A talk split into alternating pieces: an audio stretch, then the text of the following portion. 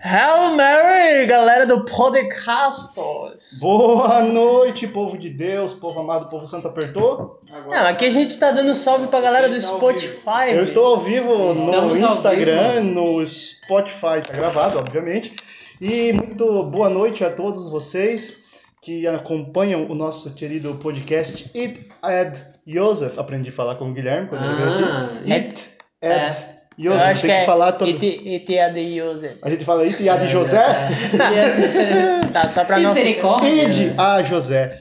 Boa noite, então. Hoje, graças a Deus, nós temos internet aqui. Graças a Louvado você seja. que ajudou a comunidade através do Pix. Eterna Aliança. A gente já faz a propaganda no começo hoje. Glória Tem café a também, olha. Nós estamos rezando aqui, não lembro o nome das pessoas, mas vou rezar por cada um de vocês que nos ajudaram. Mentira, tem os nomes de todo mundo lá na intercessão. Estamos rezando por vocês para que Deus sempre abençoe. Graças a Deus temos internet hoje, podemos fazer a bendita da Louvado seja live. E hoje, semana passada, nós falamos aqui com o vereador William Tonesi. Não deu para gravar tudo, são os pedaços, mas todo o áudio foi gravado. Mas também tava caindo a tromba da água. É, tava A caindo. tromba. Me... Misericórdia. Tava caindo o mundo. Tava caindo um monte. Mas foi gravado o podcast semana passada, o áudio com o William Tonesi, que foi muito bom, acho que um dos Foi melhores. interesting. Muito interesting. Agora que nós entramos num momento eleitoral, é claro que a gente não ficou falando sobre candidatos e política eleitoreira, mas falamos sobre a sociedade, né? A política, o homem, o papel do homem na sociedade, dentro da política, como vê a política também. E também na parte cultural, na parte de tradição. De tradição. Então tá lá no Spotify da Comunidade Eterna Aliança, você procura e você que está ouvindo pelo Spotify aí, depois que você ouvir esse, quem sabe você escuta. Foi muito bom o nosso podcast com o William Tonesi. Quero deixar aqui também para o William o meu agradecimento. E aí o nosso querido menino do áudio garantiu que o áudio está funcionando. É. E eu quero deixar aqui O para nosso o William, rock ali tá... o William, nosso vereador aqui do município de Joinville, um dos vereadores mais atuantes, graças a Deus. O nosso agradecimento é, de toda a nossa comunidade Eterna Aliança, né? Ele Tá aparecendo que- aqui embaixo. Aqui. O William que fez uma homenagem para nossa comunidade na Câmara dos Vereadores por cinco anos de comunidade. Estivemos lá.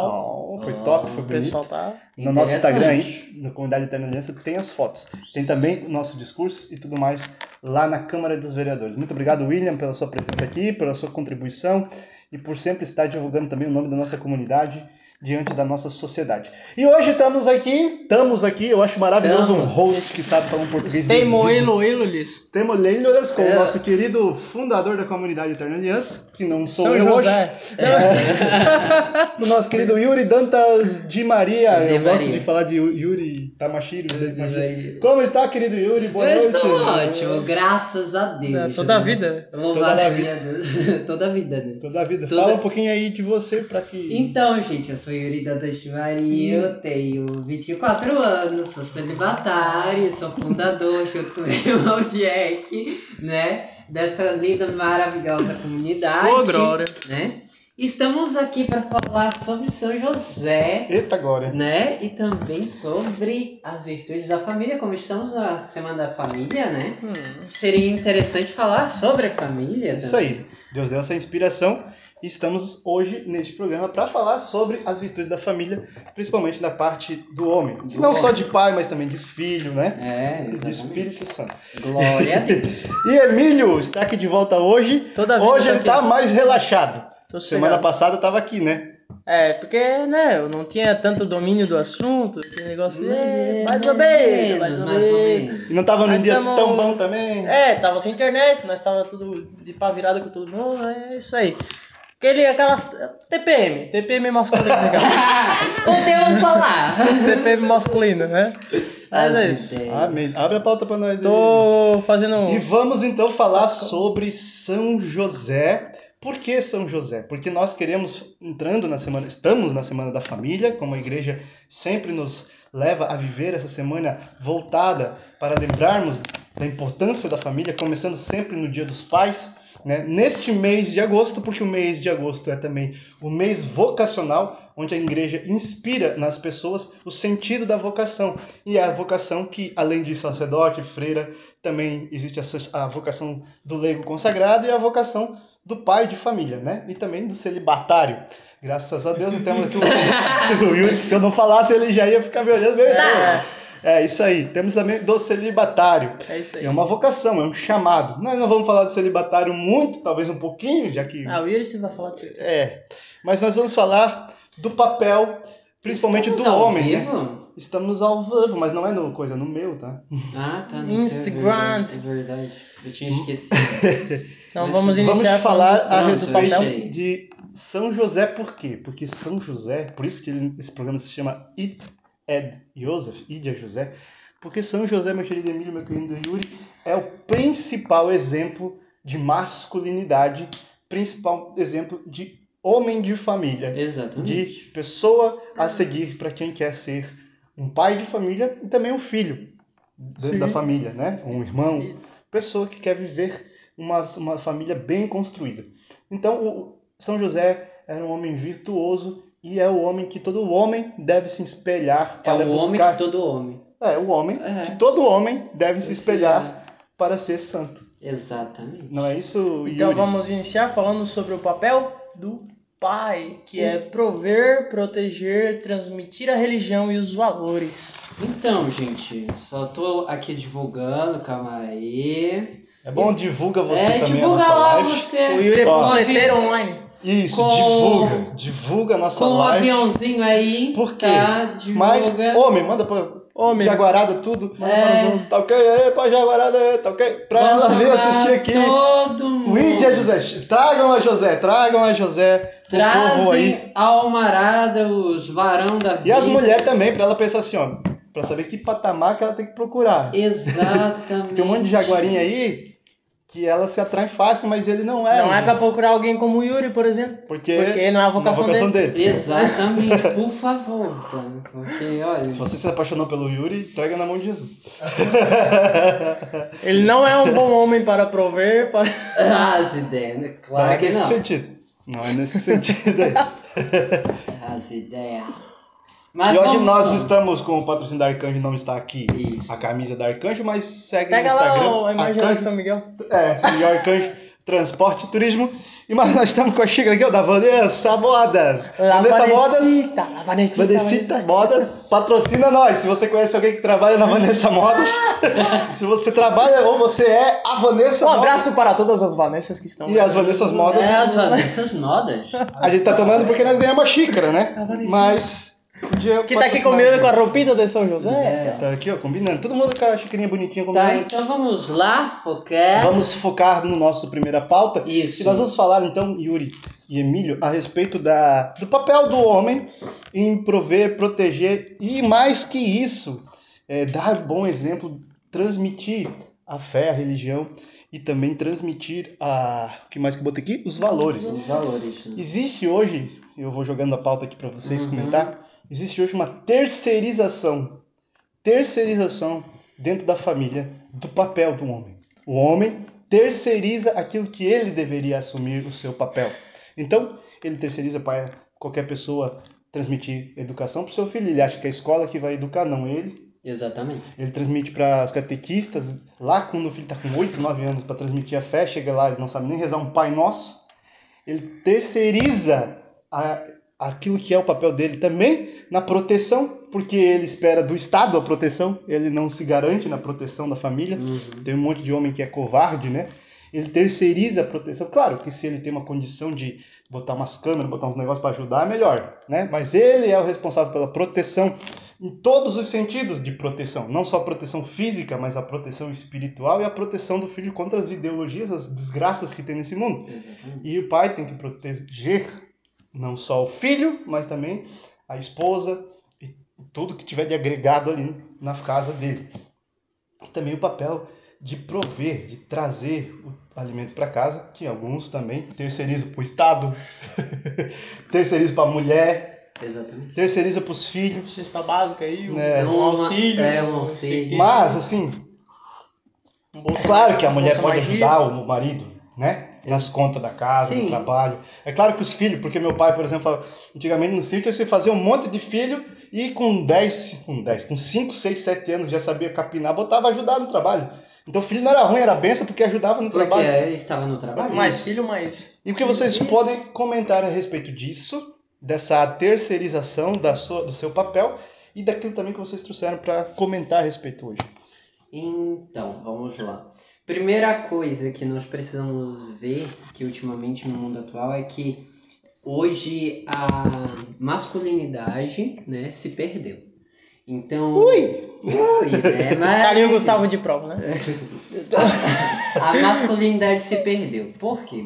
Porque começou a ter uma des... um desvirtu né, de valores onde que o homem ele precisa muitas vezes ser o pegador da parada, né? Ele precisa cuspir no chão. Ele precisa ser uh, grosso, ser, ser grosso. Como diz o Chaves, o homem tem que ser forte, feio e formal. Isso. ele tem que mostrar para todo mundo como ele é forte, o quanto ele é pomperoso, vamos dizer. Pomperoso. pomperoso. É, anota aí. Pomperoso. Ei, não sei. Yuri, ah, é, Yuri 4, é, Jack Street. É tipo o macho alfa, né? ele tem que estufar o peito e ei, é, é. Então... Tem que ser o, o, o moto moto. Ó, o moto moto tá de onde você. Eu gosto assim. As referências. Das mães gorduchas. Continuemos. Ai, misericórdia. Vai, vai, continua. Mas Pomperou enfim. Pomperou. Hoje... Hoje se perdeu a masculinidade e onde que estamos numa geração de um bando de frouxo, um bando de jaguara, onde que os homens hoje são tímidos demais, onde que a timidez. calma, melancólico, calma, calma. Mas vamos lá. Gustavo já tá chorando.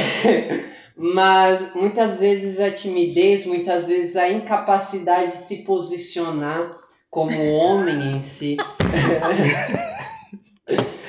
Nós. Receba! Graças a Deus, Pai! Glória, aleluia. O nosso câmera tá recebendo forte. É, tá, vai. Então, muitas vezes, a geração de hoje, ela não tem uma figura em si, vamos dizer. Sim. Então, ela perdeu a sua figura.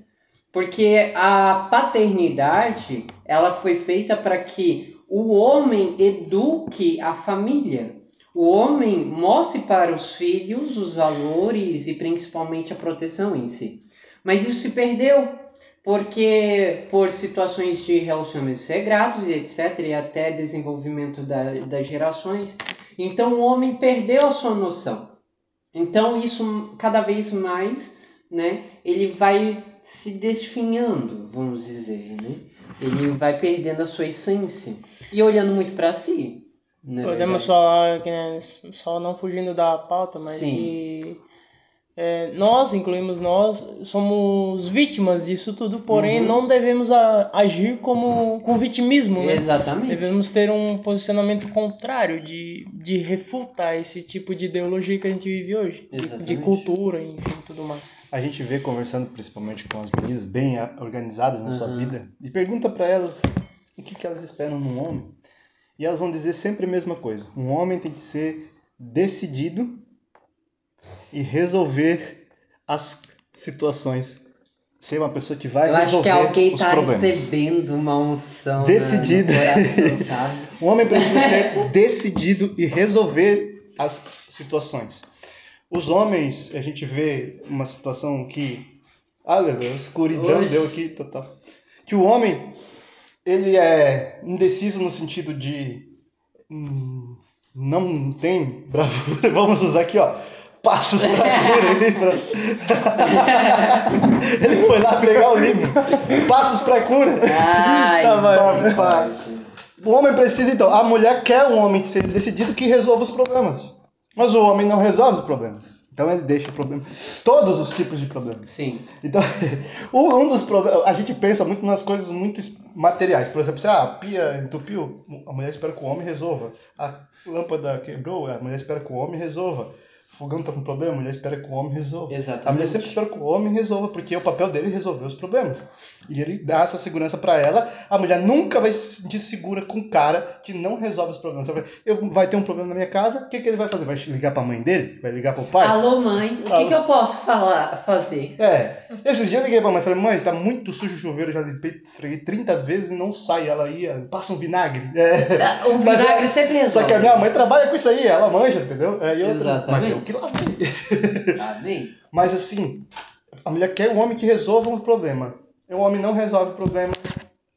ele começa a terceirizar quem resolva e logo ele começa a perder também o respeito das pessoas dentro da sua casa como o pai, como uhum. o líder da família, que ele que resolve, que vai à frente. Então, eu venho da minha da família com meu pai, sempre eu nunca me preocupava com as coisas, porque sabia que meu pai ia dar um jeito. Exatamente. E eu nunca tinha, meu, hum. ah, a gente tava umas treta terrível. Não.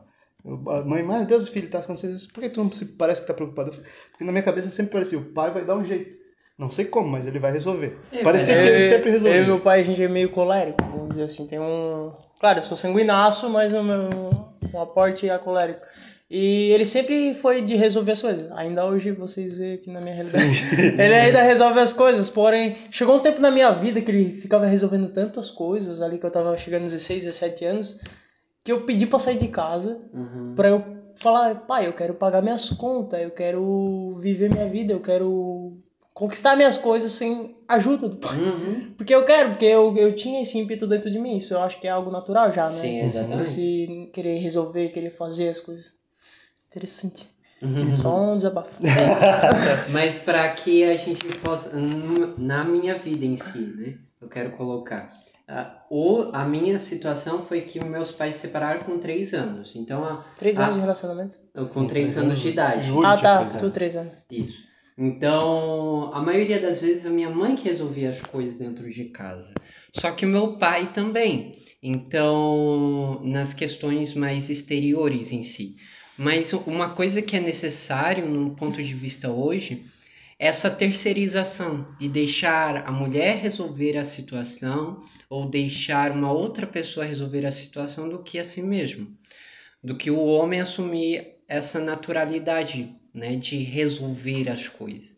Então, primeira coisa é a questão de a gente olhar para São José, na questão de ele procriar. Então, ele deu sim para que a vontade de Deus se realizasse e que Jesus viesse. Então, imagina, ele desconfiava e ficou um pouco com medo, mas o anjo falou: nada temos, né? Então, ele confiou inteiramente na vontade de Deus. Ele tinha fé ali, mas ele entendeu o sentido do ser homem, o como Deus formou, que era de procriar. Então ele vai dar o sim à vida. Segundo momento que ele vai proteger. Qual que é o segundo momento? O momento onde que Herodes quer, quer, matar, quer matar as crianças. E José vai menos de três anos. Egito, né? Então Porque foge do Egito. Fugir também é uma proteção. Exatamente. Nem tem que sempre que enfrentar o que tem mais força que você, né? Exatamente. E daí tu percebe, tá, aonde que se encaixa São José no mundo atual? Tu percebe na questão que muitas das vezes o ser masculino, ele não está mais assumindo as capacidades dele querer procriar. Uhum. Então, muitas das tem vezes. Medo de ser pai, tem medo de ser pai.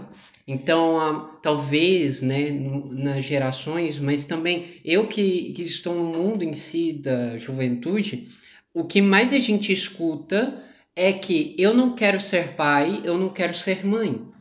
Porque criança dá muito trabalho, uh, eu não quero gerar. Mas quer fazer sexo, quer transar a torta direito. Então, muitas das vezes. É só o prazer. É só o prazer, só uma necessidade em si, mas não o sentido uh, do uh, carnal ali do sexo, né? Que é unitivo e procriativo. Mas de só pensar em si mesmo. Mas de nós voltarmos para um sentido que é de procriar. Os, nós precisamos uh, começar a gerar uma juventude, homens maduros, que queiram dar a sua vida para a humanidade queiram dar a sua vida para os seus filhos de verdade. Que assumam. Tem muitas meninas que têm relação sexual, né? Uh, teve uma, um acontecimento no meu ensino fundamental que a menina estava no nono ano, a gente já estava indo para o ensino médio. A menina teve relação sexual. Ela estava namorando depois de um tempo, daí teve filho, depois de um tempo se separaram. Hoje ela é mãe solteira, entende? E tem outros casos de pessoas, de meninas, que eu conheço que os, uh, os homens largaram o filho. Sim. Entende? Porque quer terceirizar. Querem, não querem Quer assumir. se livrar da responsabilidade. Exatamente. É isso, né? É por isso que estamos numa geração tão frouxa, que não aguenta a questão de assumir uma, uma responsabilidade de dar a sua vida para um outro. Entende? esses maus exemplos que vêm, né? Exatamente. Mas uma dessas virtudes, que a gente está falando também das virtudes de São José necessárias para viver bem o matrimônio, que é essa segunda pauta, já também entrelado na primeira. Uma dessas virtudes, então, que o Yuri já citou aqui, é a confiança de São José em Deus, né? A partir do momento que ele percebe que a Virgem Maria está grávida do Espírito Santo, é o Espírito Santo que gerou aquele, aquele é a promessa de Deus, e que ele foi escolhido para ser o protetor e o provedor da Sagrada Família, São José imediatamente levanta, acolhe a Virgem Maria na sua casa, porque ele já estava casado, não só não coabitavam, coabita com a Virgem Maria, leva ela até Belém, e lá nasce o menino Jesus. E depois eles fogem para o Egito, e São José cumpre o seu papel de confiar em Deus. Aí que está uma das necessidades para os homens de hoje. Então, os homens não fazem o filho, como você falou, Uhum. por falta de confiança em Deus. Porque não confiam, não acreditam na graça de Deus, na providência de Deus. Então, assim, ah, eu não vou conseguir sustentar meu um monte de filhos se eu tiver vários filhos. Exatamente. E aí que está a tua falta de confiança em Deus. Você acredita que você tendo uma família, agora eu vou falar bem claro, você tem a sua família casada na igreja, né? Tudo certinho, você faz ali, você faz todas as coisas corretamente. E dentro dessa família que é abençoada por Deus, dentro de um sacramento, algo sagrado, onde Deus te provê o trabalho, onde provê a casa, onde provê o sustento através do teu trabalho, você acredita que Deus vai te dar um número de filhos que você não tem capacidade de criar e não tem capacidade de sustentar? então você não confia em Deus. Exatamente. Deus e e ser aberto à vida, quando a gente fala, não significa apenas ser contra o aborto ou ser Uhum. contra métodos anticoncepcionais. Ser aberto à vida significa a gente viver, o homem e a mulher viverem no seu relacionamento conjugal, aquilo que eles foram feitos para viver, né? Ter as suas relações sem ficar colocando eh, barreiras. E sim, se for a vontade de Deus, vai vir uma criança. Se não for a vontade de Deus, não vai vir uma criança. Porque se você coloca a barreira, você não está mais fazendo a vontade de Deus, você está fazendo a sua. E você não sabe a sua a vontade, qual é a vontade de Deus. Se Deus quer que nesse momento venha uma nova criança. Porque, ah, nesse momento a situação, mas você não sabe qual é a situação daqui a nove meses, quando essa criança nascer, qual vai ser. Pode ser que ela esteja boa agora, aí você faz, mas daqui a nove meses complica. E aí? Você pode estar ruim agora, mas daqui a nove meses melhora. Você não sabe. Você tem que confiar na providência de Deus.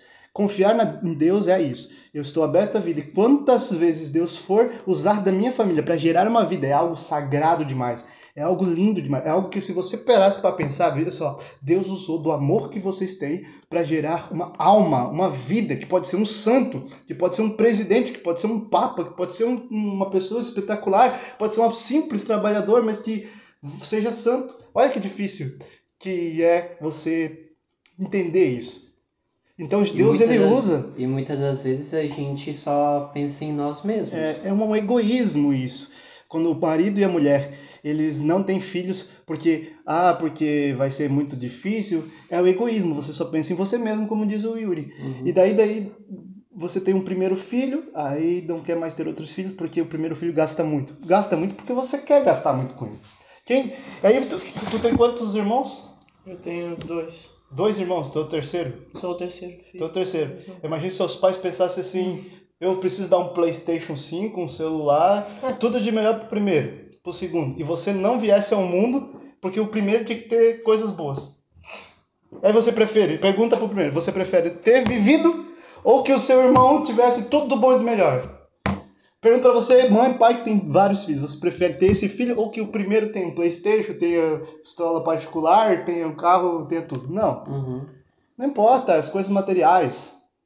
Não importa. Claro, Deus vai prover o necessário para aquela Lembrando- família. Lembrando que o matrimônio, ele não se dá num altar propriamente. É claro, a benção de Deus se derrama ali, mas o matrimônio, ele se dá na cama do casal. Exatamente. Depois, é, o, o altar principal é a cama, é o ato em si. E, e o matrimônio, ele é feito para viver o, uni- o unitivo Isso. e o procriativo. É essencial para o casal ter a relação sexual, é essencial. Uhum. Sabe? Então daí tu vai começar ou privar de ter relação, ou fazer uma relação que, vamos supor, que é, pelo que é prazer, ruim. Só pelo prazer. Ou melhor, que é, que é até ruim, que é chata, por causa que fica usando camisinha, ou que passa mal no outro dia porque usa pílula de não sei o que, ou vai lá e corta um negócio do teu corpo pra barrar coisa, daí vai prejudicar várias vidas. Exatamente. Não só a vida da criança que não nasce, mas a tua também, e principalmente a tua alma. É isso. Então a primeira virtude de São José para viver bem o matrimônio será sempre essa que você e eu nós possamos aprender a confiar em Deus. Exatamente. Qual a segunda virtude? Qual outra? A, a parte do proteger que a gente ah, no início estava falando, né? Mas de ele lutar, né? A, até o fim. Comenta aí, comenta aí essa parte aí. Eu, eu, eu gostei muito. A minha mãe comentou aqui, ó. A pessoa não tem o um filho porque custa caro, mas daí compra um, um cachorro e gasta uma fortuna. Uma fortuna. Eu, te, eu conheço pessoas, até sigo pessoas por causa que eu acho engraçado os cachorrinhos, mas eu vejo assim, o que elas cuidam A gente tem elas cachorro. vivem pelos cachorros. Exatamente. E elas vivem pelo cachorro a ponto de, tipo assim, o cachorro tem tudo, tem um quarto só pro cachorro, para guardar as coisas do cachorro, entendeu? A gente o tem... nosso tem uma casa. Nem dói mais. Mas, cara, e o cara gasta 5, 6 mil reais por mês. Eu vejo isso, 5, 6 mil reais por mês por, por um cachorro que daqui a pouco, daqui a 10 anos, vai morrer. E você. E principalmente não e tem não alma. Vai te dar neto. Não, não tem alma o animal. Vai ficar pra lembrança. Sim. Eu tive uma porrada de cachorro, graças a Deus. Não o, animal foi feito, o animal foi feito para servir o homem, assim como todo o resto da criação. Exatamente. Fora da humanidade. Não o homem serviu o animal. Né? O... Então continua as pautas de São José. São José tinha um burrinho. Vai ser pior Vamos comentar o... os comentários. O, os comentários aqui, ó. Fala aí. Do Francisco. Os jovens hoje são modernistas, garanto que hoje, hoje em dia os jovens só queiram viver às custas dos pais. Né? Então é essa questão do, de sair de si mesmo, né? De... Ô, Gustavo, olha a bateria lá pra mim. então de lutar, né, de alcançar coisas, de você se entender que você é responsável, você, vamos dizer, é o protagonista da sua história.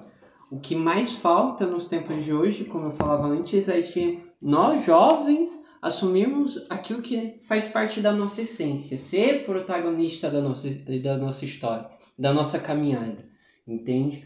E onde que os jovens de hoje né, não vivem isso, vivem sem, sem um sentido. Então, hoje, nos tempos atuais, nós precisamos cada vez mais em, Puxa o fio lá. em viver. Solta. Em viver um caminho certo, um caminho que é de sair de si. E esse caminho de si é um caminho de você se doar. E é onde que São José começou a se doar? A partir da sua proteção. E aí ele protegeu a sua família, a Herodes, onde que foi forte. Ali aconteceu a virtude da fortaleza. Sim. Imagina, ele estava prestes a perder o filho por causa de Herodes, perder a mulher. E talvez ele perder a própria vida também. Exatamente, mas não, ele pensou, quer saber? Vou assumir esse meu lugar, esse meu, esse meu legado, né? Então, que é de sacrificar. E é aonde que mais pesa nos tempos de hoje? Sacrifício. É isso mesmo. Sacrifício. Uh, em Efésios 5, São Paulo fala que maridos sejam como Cristo amou tamanha igreja, né? Que se doou, se entregou inteiramente a ela. Então, tudo, veja o quanto Cristo amou tanto a igreja, que foi até a morte, morte de cruz. Ele não olhou para os nossos pecados, ele queria nos levar à boa nova e principalmente à graça da salvação. Então, imagina só aquilo que Cristo é o sentido para nós como homens. Que nós, como homens, precisamos assumir o nosso legado, que é de proteger a nossa família, proteger a nossa casa, proteger os nossos amigos, proteger aqueles que mais a gente ama. Um exemplo disso, Lá no meu trabalho aconteceu vários incidentes em si, né? E um deles foi uma situação que nós temos um autista e ele pegou uma caixa e nessa caixa a loja mandou com vidros. E tinha as beirinhas, as beiradas, né? Que o vidro escapou. Isso cortou Tava quebrado, a, né? ah, isso, tava quebrado. E cortou a perna dele. O que eu fiz? Eu fui lá estancar. Então foi um momento que eu pensei, não em si mesmo, mas de, ah, Tem esse ímpeto de isso, proteger o outro, de né? proteger o Você outro. larga tudo pra ir correndo pra atender, né? Pra, pra salvar, cuidar. Exatamente. Em- Em meados de tantos sofrimentos que acontecem na nossa vida, nós precisamos ser homens corajosos, não medrosos mais, mas que assumem o seu lugar de sacrifício para o outro. Que É só uma. Eu tampei o microfone. só pra refutar as nossas queridas amigas feministas. Quando um homem quer fazer alguma coisa por você, não é porque ele é machista, é porque ele só é homem. É, tá nele, entendeu? Quando ele quer tomar alguma atitude, deixa o homem ser homem, pelo amor de Deus, meus queridos. É, e é E onde... aí está a praga, né? Isso. Essa desgraça, vamos falar com toda a palavra que é a verdade, essa desgraça desse feminismo transforma as mulheres em macho mal acabado, porque a mulher vai querer ter o papel do homem, que não é o papel da mulher. Que não... Perdeu Não sua é o identidade. papel da mulher. Perdeu sua Ah. identidade. Pergunta uma mulher que vive feminismo se ela vive e ela faz o que ela quer, do jeito dela, do feminismo, se ela é feliz de fato. Ela não é porque ela tá procurando uma felicidade e depois ela vai começar a viver uma vida desregrada de prazeres desregrados porque ela procura a felicidade em outro lugar porque de fato ela não vive o papel dela. E a mesma coisa, além de transformar mulheres em macho mal acabado, transformam os homens em as fêmeas mal acabadas. Exatamente. Porque o, o homem, então, ele vai ficar sem o que fazer. Porque a mulher já faz o papel dela. Então, eu vi a- a- aquela jornalista Jovem falando, porque a mulher é independentona, Isso. e aí o homem vai fazer o quê? Vai fumar um vape, vai fazer um coque, vai ser pai de pé, e vai andar na ruazinha de chinelo pra levar o cachorro pra passear, porque não tem nada pra ele fazer. Ele não tem que trocar lâmpada, ela é independentona, troca, ele não tem Isso. que arrumar, botar o gás, ele não tem que, que trocar o chuveiro, ele não tem que resolver o problema, porque a mulher, tá resolvendo. Nossa, mulher crossfiteira do cara. É, Ô, não, cara, ei, mulher pode fazer essas coisas também, pode ser uma parceria em conjunto, né? Em conjunto. Mas aí, se a mulher faz as coisas que o homem tem que fazer, o homem vai fazer o quê? É, o homem vai, parar de o ser homem, vai ser um de ser bunda homem, vai ser um mole. bunda mole, vai ser um bosta, não vai fazer nada. Daí ele vai ser se um frustrar e vai ser um vai entrar frouxo. em vários vícios. exatamente. Ele vai se Exatamente. frustrar e vai entrar em vários Só para vocês entenderem, ah, o homem, ele é o chefe da casa. E é onde que mais as ideologias Machista. é, machista falam, né? Tá, e na, na empresa não tem o chefe da empresa. Então, Aquele cara foi designado para ser o chefe da empresa. Alguém tem que ser o chefe. Deus designou o homem. Por quê? Isso. Perguntava a Deus. Ele criou o homem para ser o chefe. E a mulher para ser submissa, porém, para andar ao lado do homem. exatamente. Para ser a, o suporte do homem.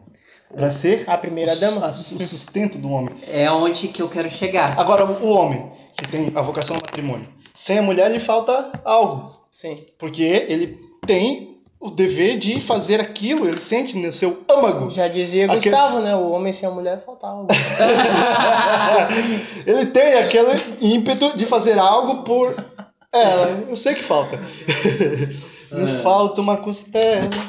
E o homem procura isso. O homem que tem essa necessidade, porque ele tem esse chamado, ele sente. Eu sei que o meu chamado é esse, porque eu sei que eu sinto essa necessidade de proteger, prover, cuidar e ter isso. Isso. Agora, um homem que não tem isso, vive de mulher a mulher, ele faz o quê? Ele cuida dele, vira um egoísta, ele vive uma pessoa triste, porque ele não tem por quem isso se que o doar. Yuri é triste, egoísta. Não. Opa. Agora, a pessoa que tem, que vive o celibato, um homem que também é um papel de um homem, viver no celibato, ele tem a mesma função. Olha como é muito mais difícil. Mas te liga em São José, ele foi homem, provedor, pai e celibatário. Esse ele batalha. Ele foi tudo. Todas as vocações. Tudo que um homem pode ser, ele foi. E E o sacerdote, profeta. É. E o celibatário, que é homem, então não vamos parar de falar, não Man. deixar de falar da, da vocação do celibatário e do sacerdote também. Ele tem a mesma função. Só que em vez de ser pela sua esposa e filhos, é por todos Pela igreja. e pela igreja. Pela igreja. Ele não tem um, vamos dizer, um foco principal que é só a família, só aquela esposa, só os filhos. Não, é para toda a igreja. Ele foi feito para se doar para o reino de Deus, que é toda a igreja, toda a E humanidade. esse é o papel do homem, segundo São José também, mesmo vivendo o celibato. Exatamente. E daí as pessoas pensam: nossa, vocês precisam casar. Tu já viu algum padre? Já viu algum celibatário com a bandeirinha? Queremos casar? Não! Por quê? Se eu quisesse casar, casava? É, Alguém botou a arma na cabeça, vai ser celibatário. Não. Não. Foi um chamado, eu dei o sim, isso Alguém- ninguém me deixa realizado e é isso, gente. Aleluia. Só que hoje o mundo ele tem uma mentalidade que você precisa fazer isso, precisa fazer aquilo. Precisa pre- seguir a rédea do... Isso, de uma ideologia, né? De uma masculinidade tóxica em si. Vai falando aí. Então, hoje a masculinidade já perdeu a sua virtude, que é de você ser forte, ser corajoso, aguentar as pauladas que a vida te dá e ser forte, andar sobre a, a rocha em si e ser a rocha também da casa. Tudo está desmoronando. Da mesma forma como São José, meu, imagina São José. Ele poderia perder o filho, poderia perder a esposa, ele poderia perder a própria vida de ter entregado o filho e a esposa de estar fugindo. E daí imagina, meu Deus, se eu não sou corajoso, não confiasse em Deus, eu vou ser um frouxo. Sim. Que legado, que história, que testemunho de fé eu vou estar levando para para a humanidade? E é onde que a gente chega no ponto principal, que é o quê? O nosso testemunho de vida. Até quando nós homens seremos homens frouxos que vamos deixar que o mundo comande a nossa vida perante as ideologias e não vamos deixar sermos a essência que Deus nos chamou a ser vivido? De nós procriarmos, de nós protegermos e de nós provermos. Nós precisamos prover, e esse prover é através do nosso trabalho, independente na comunidade de vida, independente na comunidade de aliança, independente no seu estado de vida. O homem foi feito para se doar, para prover, não no sentido dinheirama, né? De dinheiro, mas no sentido de que o homem ele necessita servir. E para servir é necessário que ele seja o chefe. E é onde a parte feminista mais toca. Uhum. Que é o quê? O homem que comanda a mulher, não. O homem não manda na mulher. O homem serve a mulher. E é onde que totalmente desfigura os valores da humanidade. Que a mulher tem que se posicionar em cima do homem. E isso que tu tá falando, é claro, a gente traz no sentido conservador cristão também, né? Exatamente. Que o homem tem esse papel.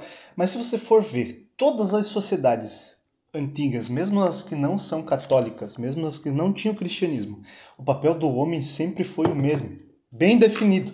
O homem sempre teve o papel de ir para guerra. Era o homem que ia, a mulher nunca foi para guerra. Sim. Ela, algo recentemente, algo recente. Aham. As mulheres não iam para guerra, o homem é que ia para guerra. Era o homem que ia para o campo colher, plantar. E a mulher cuidava da casa sempre do filho. Sempre, em qualquer sociedade.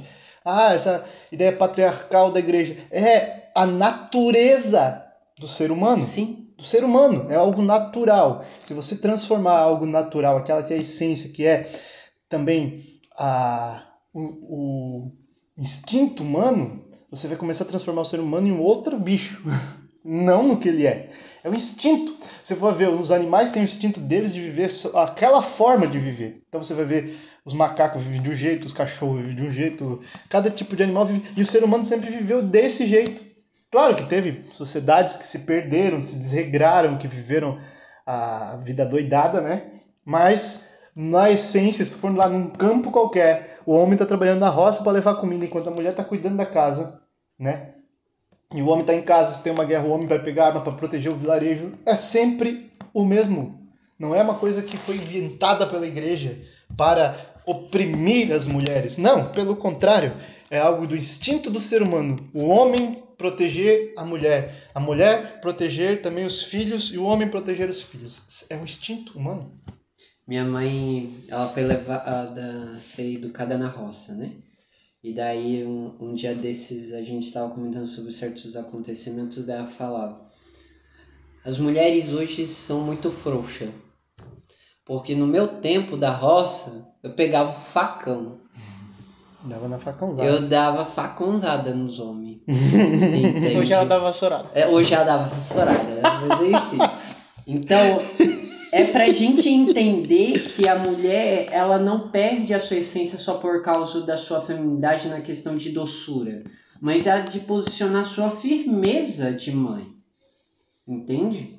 Existe firmeza sobre a maternidade. É por isso que, se você perceber, a voz do pai é uma voz muito mais exigente, onde que vai te cobrar algo maior de você de si mesmo. Já a voz da mãe é uma, é uma voz mais de cuidado, uma voz mais de cautela, de prudência. Mas o do homem, do pai, ele vai te levar a você sair de si mesmo, a você encarar as realidades da vida, a você se posicionar. Porque isso é a capacidade do homem. Preste bem atenção. O homem ele foi criado para não viver sozinho. Ele foi criado para se doar, para amar. Nós fomos. Isso. Nós somos feitos para amar.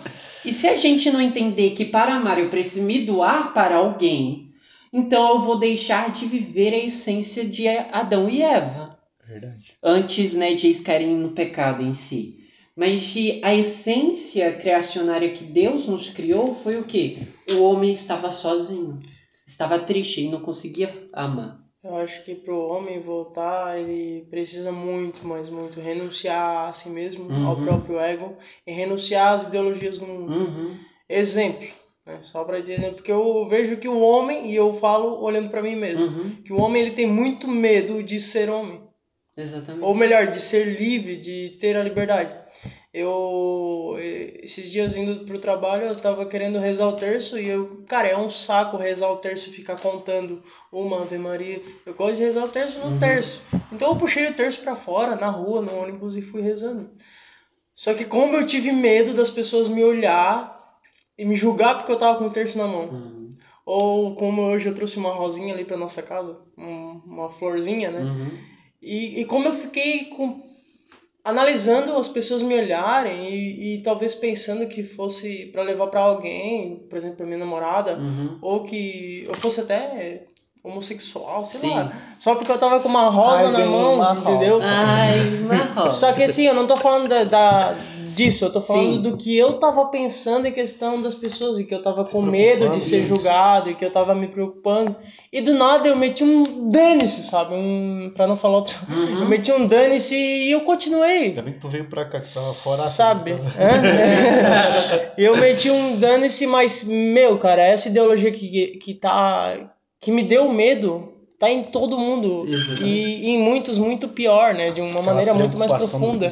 Do, do Cara, o medo Sempre. do mundo, o medo, o medo de ser julgado, mas, mas assim, muito mais agora que tem que nos mover é o medo de ofender a Deus, é o medo de sair da, ori da originalidade do homem, né? Exatamente. Da criação. Aleluia. Você que está entrando agora na nossa live, é, seja bem-vindo. Nós estamos no nosso podcast It Ed Joseph e o nosso tema de hoje é São José e as virtudes da família. Nós já falamos sobre o papel do homem de prover, de proteger e de passar em frente ali as a religião e a cultura, a tradição familiar e as virtudes necessárias de São José, que também são a confiança em Deus, a sua vida de, de trabalhador, de provedor, a sua vida de sacrifício pela Sagrada Família. E nós vamos falar um pouco agora também sobre a família doméstica, a, a igreja doméstica. Né? Uhum. O Yuri falava, e para a gente adentrar esse tema, o Yuri falava que o homem tem o papel de se doar pela família, né? de se sacrificar pela família, pelo, pelo, pela esposa, pelos filhos ou pela família. Um homem já adulto aqui que mora com o pai e com a mãe também, também se sacrificar pela família. Mas, e ele dizia que o celibatário tinha que ter o mesmo papel, mas pela, por toda a igreja. E nós temos uma concepção, uma percepção errada da casa quanto à sociedade. Nós que vivemos em comunidade temos uma percepção um pouco melhor sobre isso. Uhum. Mas temos que perceber que a nossa casa é uma extensão da nossa comunidade, da nossa igreja. Dentro da nossa casa, nós vivemos dentro da, daquele âmbito, daquele abraço paroquial, né? Ali, ali está a nossa sociedade, a nossa comunidadezinha. E nós moramos ali. A nossa casa está dentro dessa, dessa, desse abraço da igreja e ela está dentro da igreja. Então, a nossa casa é parte da igreja. Então, dentro da nossa casa acontece o sacrifício do, no matrimônio, como acontece na igreja o sacrifício de Cristo no altar. Então, aqui é uma igreja, a casa é uma extensão da igreja. E a família é a, um membro do corpo de Cristo. Exatamente. E é onde que eu quero chegar. Vamos Vai, lá. Para a gente entender sobre, ah, muitas vezes ah, na semana da família, né, no dia da família se fala sobre a igreja doméstica. Mas para a gente entender sobre a igreja doméstica, nós precisamos voltar a anos, a séculos atrás. O que acontecia? Uh, antigamente as pessoas não podiam uh, rezar, estar no templo. Então o que, que elas faziam? Elas se reuniam em famílias para estar nas suas casas para rezar em família. Um exemplo, nós temos a casa da comunidade e onde que nós somos uma igreja doméstica, onde que a gente vem aqui para rezar. E da mesma forma aquelas famílias faziam a mesma coisa. Porque naquele tempo estavam proibidos de uh, celebrar e mergulhar verdadeiramente, testemunhar a sua fé a partir dos templos também. Então, a igreja doméstica iniciou naquele momento de viver o culto a Deus, de adorar a Deus. E onde que nos tempos atuais nós estamos perdendo isso? Que é o quê? Da família ser o pilar para o sustento da igreja. Como assim? De ela ser o berço de vocações, uhum. mas também de levar as pessoas, os filhos e todas as gerações que vão gerar em si é, que possam estar junto com Deus. Então, muitas vezes nós deixamos a catequese ensinar, muitas vezes deixamos uh, as escolas ensinar, mas e os pais? Um exemplo disso é a minha mãe. Minha mãe, por parte da minha avó, a minha avó chamava os 13 filhos dela para estar na cama para rezarem o terço juntos. Um, outro exemplo é, lá naquele tempo era muito distante a igreja. No domingo, a missa dominical. Era sabe? na casa. Não, não era na casa. Eles, Eles saíam bem cedo. Iam, tudo... iam todo mundo andando. Ah, aquela. Andando. Tirava o sapato na mão. Isso, passava na lama e até chegar. Igual aquele pai que dizia que ia pra escola. Mas é, mas isso é real, cara. E, Eles e levavam o sapato na Exatamente. Mão, e o que então o que a gente está vendo nos tempos atuais é que vou levar o meu filho para a catequese. O catequista vai ensinar? Não! É os pais que devem ensinar sobre a religião. Não é a responsabilidade da escola falar sobre ensino religioso. A minha, a minha mãe já é catequista. Uhum. E ela, se ela tá vendo aí, ela já comenta aí para confirmar. Eu tenho certeza que ela sentiu esse chamado ensinando a gente. Então ela foi a minha primeira catequista, minha mãe. Então, ela, aí ele vai ver se ela tá aí. Ela ensinou a gente a ler a Bíblia, ela ensinou a gente a rezar. Tá. A rezar o terço foi o pai que ensinou. Mas ela que ensinava a gente as orações e ensinava a gente rezar todo dia de noite antes de dormir e tudo o que significava as coisas da Bíblia. Então minha mãe, ela não tinha tido nenhum estudo bíblico, ninguém que tinha ensinado ela sobre nada que então ela sentava, pegava a Bíblia e falava: Espírito Santo, ela lembra? Ela falava: Espírito Santo me ilumina para eu entender e explicar. Então ela lia a Bíblia, eu não entendia nada. Aí ela lia de novo, rezava mais um pouquinho e ela falava: Ah, isso aqui significa tal, tal, tal, tal, Jesus quer dizer tal. Então, assim, eu cheguei na catequese, eu sabia as histórias da Bíblia uhum. que minha mãe contava pra gente. Né? Ela lia história para nós da Bíblia e nós sabíamos o que, que significava a Arca de Noé, Moisés, a gente tinha ouvido falar de todas essas histórias já. Chegando na catequese, ninguém sabia rezar um Pai Nosso, os outros. E aí eles achavam que eu era grande coisa. Uhum. Era bosta nenhuma, só que a minha mãe me ensinava. O freio. Nossa, eles, ah, ele sabe tudo. Não é que eu sei tudo. É o que a minha mãe ensinou. Exatamente. Porque a minha mãe, eu achava que todo mundo tinha vivido a mesma coisa que eu. Não, só porque a minha mãe se importou de, mesmo ela não tendo tido a mesma tipo de educação, ela quis dar essa educação. E o meu pai né, enfim, uma família bem mais religiosa, ensinava a gente a rezar o terço, é, e daí eu aprendi quando era criança, mas só fui rezar depois de adulto. quando era adolescente, não pegava um terço. A exemplo, né, agora, até usando de uma não, analogia. os pais têm que ser o primeiro uhum. catequista. Até usando de uma analogia, mas porém é real. Vamos falando Deus tem que ser o centro da casa, né? Já diria São José, olha ali quem é o centro. Exatamente. O próprio menino Jesus. O próprio Menino Jesus Karateca. Karateca, né? Então, tu percebe o sentido dali, né? Que a família hoje, ela está muito mais baseada em Netflix, em séries. Vou deixar o meu filho assistindo YouTube, assistindo filmes, assistindo séries, porque eu não quero me incomodar. E daí para chamar para rezar, para uh, ler a Bíblia, para dar um ensino. Se tem Bíblia, né? É, isso se perdeu. E daí as pessoas não querem saber sobre a igreja, não querem saber sobre doutrinas, não querem saber sobre Deus. E onde que cadê Deus? Cadê Deus por falta dos pais não amarem a Deus também? Fala um pouquinho sobre matrimônio como vocação, porque hoje em dia matrimônio não é mais vocação. Não. Hoje em dia, né, eu tô falando hipoteticamente. Não, é uma parte mas da vida assim, que a pessoa vai empurrando. as pessoas se casam, mas hum, não entende. Até mesmo os católicos não veem o matrimônio como vocação. Porque é uma vocação como sacerdócio, como celibatário, Sim. como uma vida religiosa, como é uma vida consagrada a Deus também. Exatamente. Tu consegue explicar para o povo um pouco melhor sobre? Vamos lá. Primeira coisa é que o matrimônio é um sacramento. Já existe ali a parte sacramental. O sacramento ele representa algo da vontade de Deus para aquele momento. Então é um mistério de Deus, Deus abençoando naquele momento a parte do sacramento. A parte da união dos duas pessoas em viverem a vontade de Deus, que é unitivo e procriativo. A partir dali existe uma sacralidade. Não é duas pessoas defeituosas, pecaminosas. Não, não existe mais ali. São dois filhos de Deus. Lembra do batismo? A partir do batismo ocorre a nossa consagração a Deus. E a gente esqueceu disso, que nós somos pertença de Deus, que existe uma filiação divina.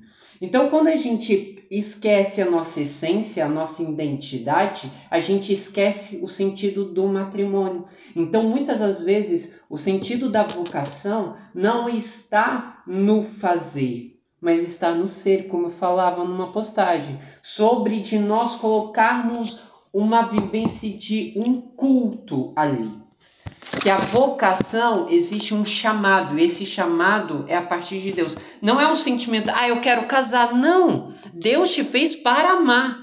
E a forma de amar é a partir de amar uma outra pessoa do sexo oposto. A partir dessa doação das duas pessoas, existe uma sacralidade ali. E essa sacralidade nas suas núpcias ocorrer a graça de um filho. Então é muito mais do que, ah, vamos ter um filho, vamos nos casar, vamos fazer o crisma para que a gente possa se casar, porque eu ouvia muito isso no crisma. Tô fazendo o que é pra casar. É, Para que a gente possa fazer sério. isso. Então assim, existe tudo isso que eu estou falando é porque nós perdemos o sentido sacramental das coisas. Existe um, um pensamento mundano que é o quê? De nós vivemos como animais. E é isso que o pecado nos faz. A gente viver por instintos e não por amor. Quando uh, Deus nos fez para viver o amor. E para viver o amor eu preciso me doar. E onde que no matrimônio, ah, eu vou encontrar com os defeitos do outro. Eu vou encontrar com Ele vai encontrar com os meus defeitos, né? É. Ela vai encontrar minhas desgraças. as minhas misérias. Ele vai saber o quanto eu sou falso, o quanto eu sou mentiroso, o quanto eu sou É bom podre. saber antes. né? sabe? Então, a essência do matrimônio não está naquilo que você tem de podre, mas aquilo na sua essência, na sua identidade, que é aquilo que é mais lindo, que é ser filho de Deus. Então, o sentido da vocação, primeiro, é a questão filial. E outro sentido do sacramento é a questão de amor. Se a gente não entender que nós somos criados para amar, a gente perde todo o sentido das nossas vocações, independente de qualquer tipo de vocação. Entende? Então o sentido e o amor não é amor romantizado de Clarice Spector. De. Lispector. João Verde. De Mr. Darcy. É. Então não é Amor isso. romantizado. Não é esse tipo de amor. O amor não é aquele. Oh, ele trouxe flores. Olha, a, a Romeu e Julieta. Isso. Não Romeu é e Julieta é um isso. amor egoísta. Exatamente. Que não é amor. E é onde que nós Amor é eu morrer pelo outro, não é me matar pelo outro. Romeu e Julieta tá invertendo aí as. O Shakespeare tu dá. querer levar outra pessoa pro Tu céu. tá fora da- do quadro, E por certeza. conseguinte. tá só teu cotovelo lá. É, só o cotovelo. Cara, é uma posição muito ruim essa daqui, mas. Tira pra lá, do jeito que tava no. Então, Aí, ó, fica aí do lado. então é onde que a gente precisa voltar a ser uma igreja doméstica a partir do Aleluia. sacramento. Se a gente entender que não é sobre ter um casamento belíssimo, gastar milhões. Igual o do Ah, é, Whindersson. Nunes. Aham. Coisa mais linda. Durou dois Durou anos. dois anos, né? Sei lá se durou dois anos. Nem sei. Só sei que terminaram. Aí vem os Vitão e. Tá, mas enfim. Nós precisamos. Nós precisamos abrir os nossos olhos. Qual que é o sentido principal? Por que, que você está se casando? Entende? Pra cumprir. Um preceito? Pra bater a meta. né? É uma meta? Então, pra que que você tá nesse sacramento? Pra que que você vai viver a tua vocação? E é onde... E uma coisa muito importante que o Yuri até conversava comigo essa semana. A gente conversava lá sábado. Uhum. A vida ela é feita de escolhas, mas uma escolha ela só é bem feita se por essa escolha eu fiz uma escolha por causa de um propósito. Então, uma escolha que eu faço porque eu preciso fazer alguma coisa na minha vida, porque eu tô, eu tô na inércia, porque eu não aguento mais alguma situação, eu quero sair daqui para ir para lá, eu tô incomodado. Essas escolhas são escolhas por motivos fúteis que amanhã Caso escolher fugir da dor ou escolher buscar o prazer. Uma das duas vias Imagina que é você tá, num- errada. você tá num, num momento ruim e você toma uma escolha, faz uma escolha nesse momento ruim e vai para uma outra situação. Chega lá nessa outra situação, lá um dia vai ter um momento ruim naquela situação e você vai sair de novo, porque você não foi por ela para aquela via por um propósito. Você foi para aquela via para fugir dessa situação aqui. Chegando lá vai ter uma situação ruim. Era fase, era ruim momento, ruim coisas ruins estavam acontecendo nesse lugar, porque pode acontecer em qualquer lugar. Agora, se você tem um propósito, você tomou uma escolha, fez uma escolha por um propósito, uma decisão firme, que você tem um alvo maior do que o caminho que você está. Obviamente, nesse caminho vai ter pedras, nesse caminho vai ter dificuldades, mas você não vai se preocupar com aqui, agora, nessa situação. Você vai se preocupar com o todo. Quantos matrimônios terminam porque eu não tinha um propósito, ou então tinha um caminho ruim, no meio do caminho teve um problema e esse problema destruiu o matrimônio. Mas o problema é para ser resolvido. Não para ser fugido dele. Então muitos matrimônios terminam por fuga do problema, enquanto ele deveria ser resolvido. Imagine, meus pais são casados há 30 anos. Dentro desses 32 anos, eles tiveram muitas dificuldades de relacionamento, resolveram. De financeira, resolveram. Foram resolvendo as dificuldades que vinham. Vai vir Tá num momento agora que estava muito bom, de repente surgiu uma coisa a ser se- resolvida e eles vão resolver. Por quê? Porque o casamento deles não foi feito nas coxas, não foi feito por um motivo qualquer, foi feito por um propósito. E eu falo dos meus pais aqui porque são muitos exemplos. Foi feito Quando porque o teu pai decidiu resolver os problemas e a tua mãe tava ali dando suporte pra ele resolver os problemas. Exatamente. E quando e quando a minha mãe ela também foi ajudar, resolveu o problema. Teve um cara que roubou, roubou Então o a nosso tua mãe carro. resolveu e teu pai deu suporte. O pai, o pai vendeu o carro pro cara, o cara nunca mais apareceu e não pagava o carro. Hum. E aí a minha mãe estava grávida.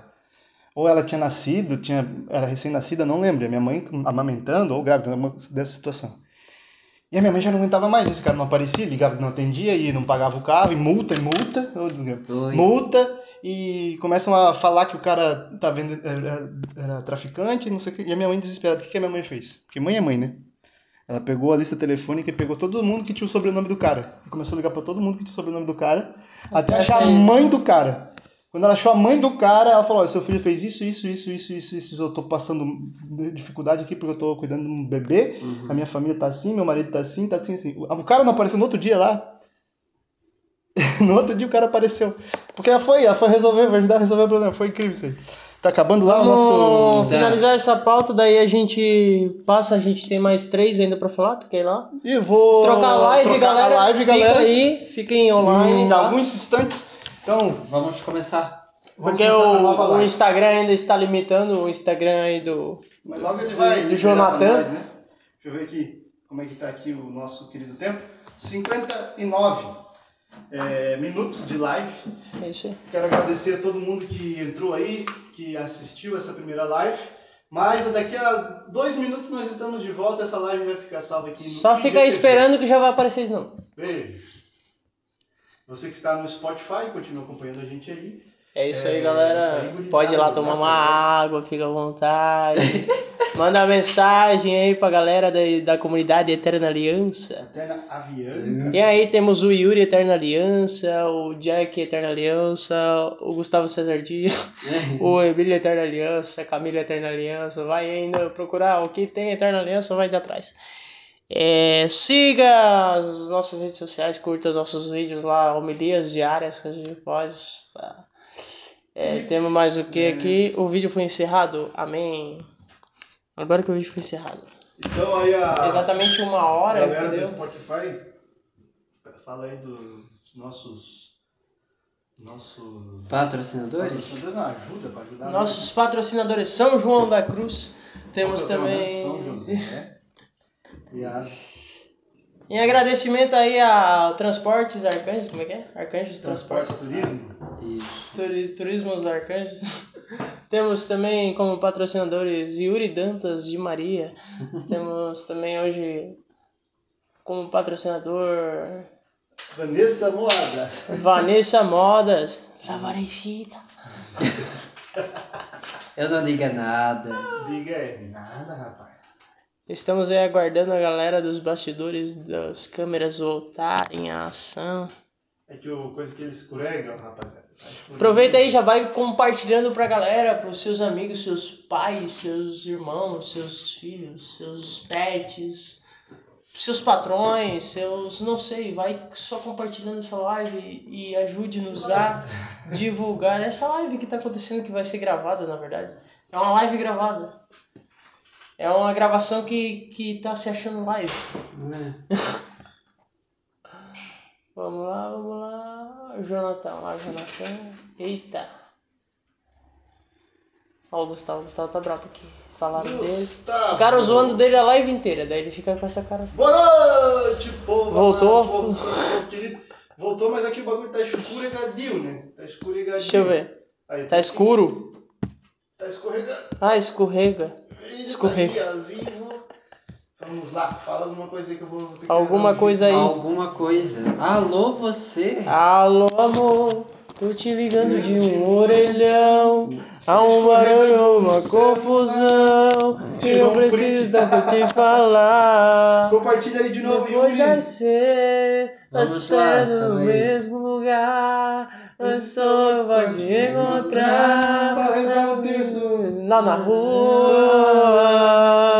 Eu que rezo o terço de apaixonando. E eu fui no grupo de oração e te vi, ficou me olhando. Eu tava. Boa noite, gentita. Boa noite. Boa noite, da gente. Compartilhando. Estamos ao vivo lá, novamente. compartilhar. Faltam mais algumas pautas para falarmos sobre hoje São José na vida da família, da igreja, da sociedade. Não sei como é que é a pauta direita, A mas é próxima por pauta aí. agora nós vamos falar da importância da família. Acho, ah, acho que já Não, não, não. A gente Não, vai não. falar sobre o trabalho que dignifica o homem. A próxima pauta. É essa daí, é? É essa Então daí. eu pulei uma pauta. O então. trabalho. Depois a gente pode retornar e ver como é que é o xiriririri. Vamos, vamos, vamos rever o que a gente já falou. A gente já falou do papel do pai, prover, proteger, né? As virtudes de São José que são necessárias para ser um bom pai e filho, a gente já falou Falamos. sobre isso. Virtudes de São José necessárias para viver bem o matrimônio, né? Por que a casa é a extensão da igreja? Sim. E por que a família é importante no âmbito religioso, social e econômico? Isso aí a gente falou, não? Isso que a gente vai falar agora. Ah, então era esse. Então eu que pulei uma pauta. É, Tá certo, tá certo. Divulgado, divulgado, tá chamando todo mundo. Então se prepare agora, porque a família é importante no âmbito religioso, social e econômico. E agora sim, tá bem colocadinho aí, você está assistindo. Bem-vindos! Bem-vindos a everybody que está entrando. Eu A sou todos os- Jackson Roast. o rosto. A todos os Iosefes, Lamarinas, todos, todos, todos, Enquanto o todos. Yuri compartilha, vamos lá. Família, nós estamos na semana da família, recapitulando. Excuse me. Falta de educação, é o pai e a mãe que tem que passar. Excuse me. Eu não diga nada. Continuando. Semana da família, nós estamos falando sobre as virtudes da família, né? A exemplo de São José, que é também o padroeiro desta casa, desta família, desta comunidade patrono. E deste programa, o principal exemplo. It, é, Joseph, é, mais do que um nome, é também um propósito de levar as pessoas a seres, serem espelhos, né? Espelhos de São Joseph. Joseph. Joseph, que é o pai da Sagrada Família, né? Que, que eu fico imaginando, esses dias eu tava imaginando assim. Lá vem a Sagrada- criatividade. La Sacré. Não, eu tava pregando pra mim mesmo. É. Eu faço pregação aqui quando o Ah. Emílio não tá, eu faço pregação pras paredes, pras portas. Ah, esses dois. Por Né? isso que os quadros estão caindo. Os quadros repousaram tudo no espírito. E São José, ó, São João da Cruz tá. Oh, glória, glória, glória. Então Terezinha tava rindo. E eu imaginando aqui, imagina a Sagrada Família, né? A mulher era a Virgem Maria. Pura, sagrada, santa, sem pecado. E daquela, daquele temperamento hum, melancólico, bem temperado, que não fica vai chorando por qualquer coisa. Sem querer falar das pessoas. Melancólico bem temperado. Por quê? Porque que ela é melancólica? Porque Maria guardava tudo no coração. Então, O que que eu olha temperatando. Olha Ele parece o Tarso daquela. Bruno Malucaço.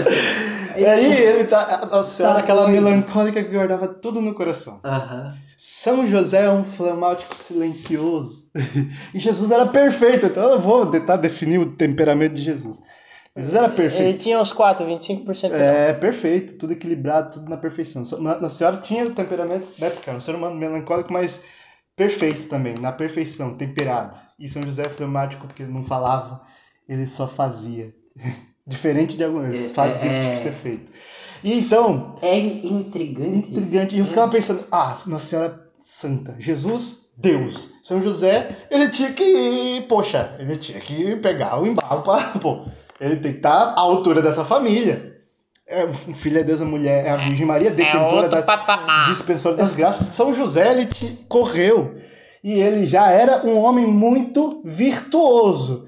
Mas dentro da Sagrada Família, certeza, São José, o nosso querido Josefito, virou um homem santíssimo também. É bo... bem temperado, Nossa Senhora bem temperada. Claro, a Ana tem que, tem que falar sobre temperos, né? É, a, mulher da tá sempre cozinha. fazendo um rango top, né? É. Então agora nós vamos falar da importância da família. Por que a família é importante no, tempo, no- âmbito religioso, no âmbito social e no âmbito econômico? Porque as pessoas entendem que nós, religiosos, implementamos e somos aqueles que oprimem. Se não tiver família, família é o que oprime a sociedade. Pelo contrário, por que, que o socialismo e o comunismo eles têm a família como principal alvo? Por causa do ponto de vista econômico, nesse primeiro sentido, né? Porque o marxismo surgiu como ponto de vista econômico. Uhum. No ponto de vista econômico, a família, as famílias, elas detentavam, elas tinham as posses que eram passadas de geração em geração, como as heranças. E as famílias adquiriam mais posses. Então, para o ponto de vista econômico, as famílias precisavam ser Eu acho que acabou. destruídas, né? Isso. Então, assim, ó, para que essa posse, essa renda dessa família fosse esmagada, espalhada. Então, a família, para o socialismo, comunismo, ela precisava ser combatida. O socialismo e o comunismo, ele era tentado implementar através de uma revolução, né? Revolução armada, como na Rússia foi uma revolução armada, como em outros países, em Cuba foi uma revolução armada, mas em algumas situações no Brasil a revolução armada não deu certo, porque eles perceberam que a partir do momento que eles começam uma revolução, o povo que é família, na grande maioria conservador, mas é uma maioria silenciosa, quem, enche o saco fica berrando é uma minoria barulhenta. A mai... Aí você pensa que todo mundo pensa assim, porque um ou outro que fica berrando, mas esse que fica berrando falando, ele fala sozinho, que ninguém pensa o que ele fala. Mas como ele fala, e todo mundo vai pensando que todo mundo pensa igual. Mas não, todo mundo, a grande maioria silenciosa, que não se expõe, que não fala, ela é de família e conservadora. Então, dentro desse ponto de vista, a família que detentinha, detinha detém, também mantém é. a graça de passar em diante as tradições, a cultura, manter firme os, o que é bom, ou seja, ela que mantém o conservadorismo, né? E também a religião e também todas as outras coisas que para o ponto de vista marxista não dava certo para ela se levantaria contra essa revolução armada. Ela não aceitaria a revolução armada. Então, alguns pensadores do marxismo inventaram o tal do marxismo cultural, ou também a escola de Frankfurt, aonde vão ter que se infiltrar nesses pensamentos dentro da família, dentro das crianças nas escolas, uhum. pelos telejornais, pela mídia, para que dessa forma, não mais por uma revolução armada, possam destruir a família e destruindo a família também ajude no ponto de vista econômico do comunismo, mas também no ponto de vista de destruir a religião, porque como o Yuri falou, a família é a base das, da religião, porque dali surgem todas as vocações, uhum. e também destruir a sociedade, porque a cultura é passada de pai para filho, né? É passada de geração em geração. E a partir do momento que o filho não segue mais aquela cultura, ele vai seguir o que a escola fala, é, a escola vai seguir o que o Estado manda ela falar, ensinar a partir desse momento o que o Estado diz que é, é. E o que a família fala não existe mais. Então é, é muito mais fácil de ser controlado, porque o pai terceirizou uhum. a educação para a escola. A escola vai ensinar aquilo que ele não aprendeu aquilo que não era a verdade, porque nem estou dizendo que todas as escolas são ruins, mas estou dizendo que vai ser implementada uma ideologia na cabeça daquela criança. Então a família é importante num ponto de vista econômico, porque a família vai gerar renda, né? O pai vai trabalhar, vai fazer a, a, a economia girar, vai comprar as coisas para dentro de casa, vai comprar as coisas para os filhos, faz a economia, faz essa economia girar. Uma pessoa sozinha, ela muitas vezes ela relaxa nessa uhum. situação. Um, e a família ela faz a economia girar. E dentro da, do ponto de vista social, a família é importante para manter firme as tradições e os bons costumes. Porque ela é atacada, porque ela precisa ser destruída para que não haja mais bons costumes, não haja mais também sociedade, uhum. a sociedade ocidental, e ela possa ser moldada e o povo possa ser controlado conforme o pensamento daqueles que estão lá à frente.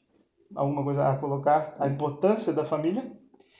Eu acho que tu já falou tudo, já, da verdade. Mas se tudo que foi falado, a gente pode chegar no ponto de vista na prática em si.